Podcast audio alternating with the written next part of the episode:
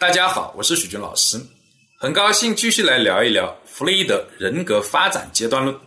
今天来说说第三个阶段，叫生殖器期，或者叫性器期，主要是年龄在三到六岁这一个阶段。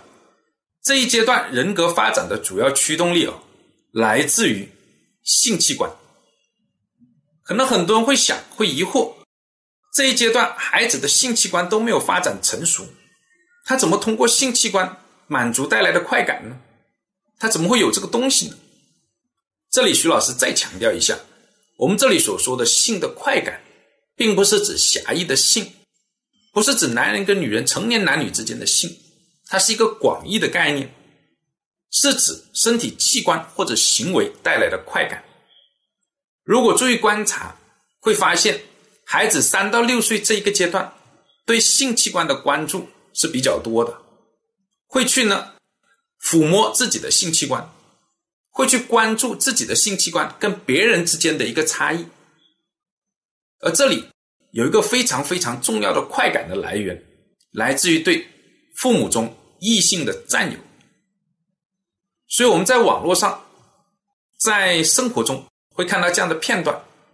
女儿占有自己的父亲，说：“这不是你老公，这是我爸爸。”儿子占有母亲，跟父亲说：“这不是你老婆，这是我的妈妈。”这种很多呢，我们看到的时候都觉得是孩子不懂事，就过去了。事实上，它是有心理学基础的。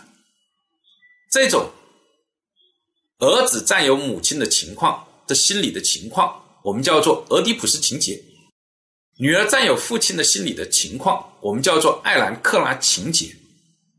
正是这种占有父母中异性带来的这种快感，推动了孩子在这一阶段人格的健康的成长。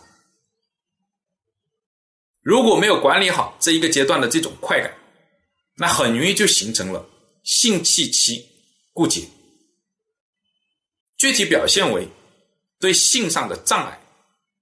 成年以后会有这种性压抑、性焦虑、性困惑、性错乱，像同性恋、双性恋，还有性滥交等等和性有关的障碍。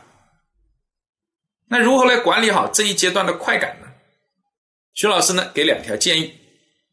第一条，认同，认同孩子对父母中异性的占有。如果你不认同，那么这种快感就没有办法满足，就会有问题，但也不能过度的满足。怎样来保证不能不是过度的满足呢？那就是可以占有，但是不能攻击同性父母，这一点一定要牢牢的记住。第二条建议，则是在这一阶段给孩子进行适当的性别教育，包括自己的性别是什么。别人的性别是什么？有什么样的区别？性别之间的这种交往有什么样的表现？哪些是好的？哪些是不好的？等等，从而帮助他在性别这一块建立一个正确的一个价值观。做好这两条，孩子在这一阶段的人格大概率是能健康的过渡的。